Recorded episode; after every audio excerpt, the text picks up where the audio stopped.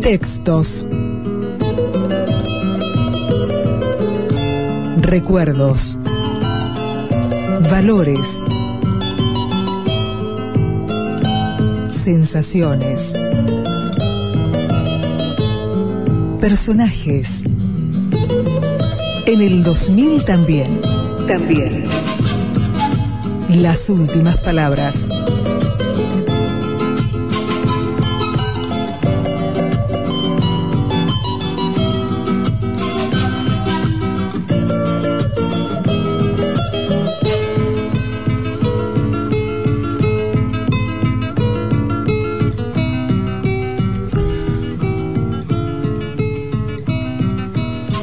Ignoro cómo podrá reaccionar un público acostumbrado por el cine actual, mayoritariamente el de Hollywood, a consumir imágenes a toda hostia, a que los planos no duren más de 20 segundos, al imperio de los efectos especiales, ante el enamorado retrato de los inventores de algo realista o mágico, maravilloso en cualquier caso, llamado cine.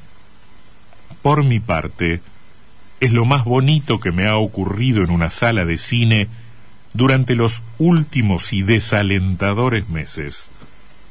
Sonrío, río, me fascina el talento y la imaginación de los hermanos Lumière aplicando tres premisas fundamentales que son ¿qué quiero contar? ¿Cómo lo voy a hacer? Cuál es la mejor posición de la cámara. Las tres resueltas lúcidamente por los que estaban inventando el lenguaje de un nuevo arte.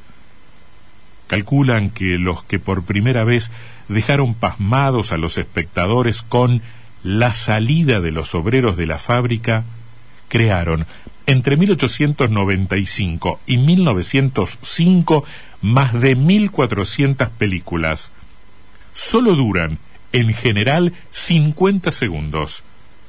El temario es muy amplio, pero jamás ampuloso. Sus cámaras filman la vida, paisajes, el ritmo y el color de las calles, la gente.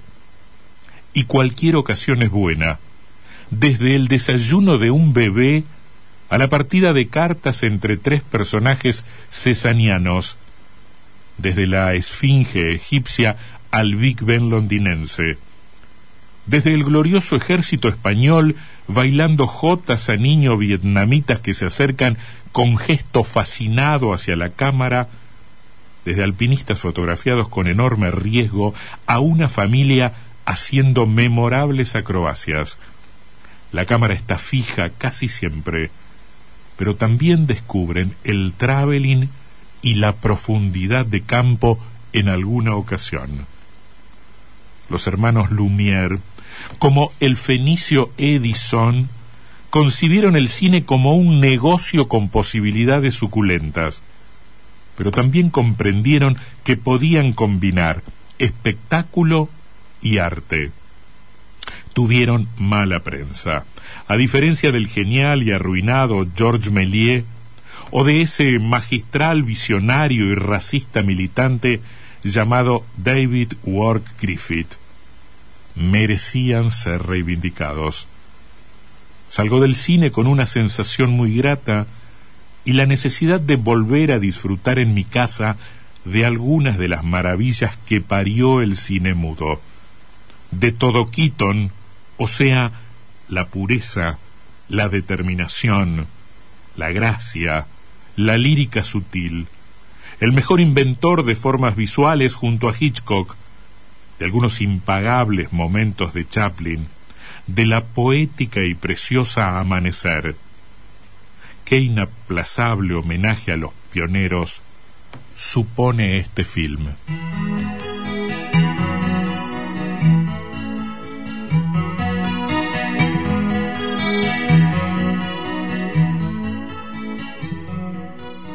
This is the song at the end of the movie when the house lights go on, the people go home.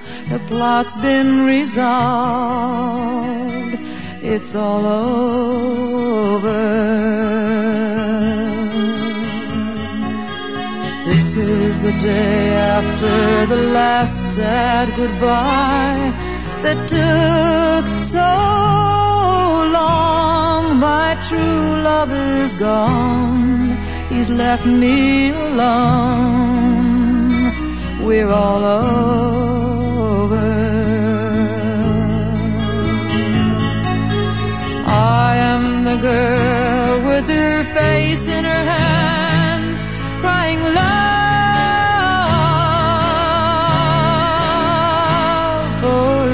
Forsaken.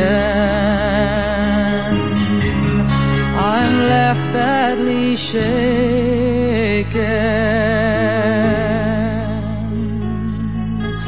This is the letter he left on the stairwell that seemed so unreal with words that could kill.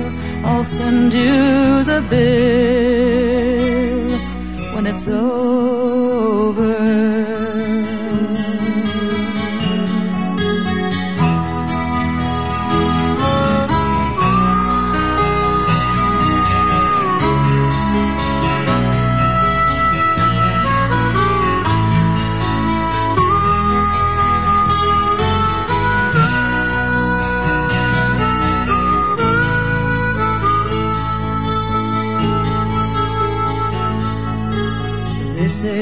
The song at the end of the movie when the house lights go on and the people go home.